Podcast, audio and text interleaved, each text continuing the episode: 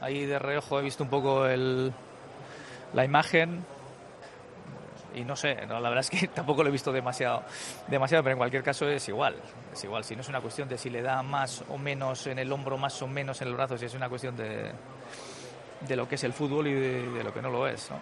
Esa es la, cuestión. desde luego eh, creo que el VAR está para corregir errores flagrantes, es como surgió esta historia, ¿no?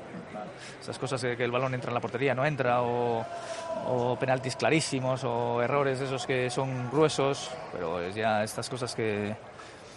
Pero bueno, ahora llame el árbitro porque le ha pegado, le ha rozado uno en la mano en el área y es penalti, o le ha, o le ha pegado un poco en una jugada que ha ocurrido cinco pases anteriores, pues no lo sé si eso pertenece al mundo del fútbol o no. Pero bueno, ahora nos ha tocado a nosotros, otro día les toca a otros. Bueno, y no sé, pero es, es un poco absurdo, ¿no? Que nadie vea en el campo lo que una jugada y que resulta que alguien con una, un telescopio está registrando qué es lo que ocurre. Y claro, evidentemente siempre hay alguna ilegalidad, que a uno le roza un poco, que el otro le roza un poquito, en fin, ese tipo de cosas. Entonces, claro, estamos jodidos porque hemos perdido.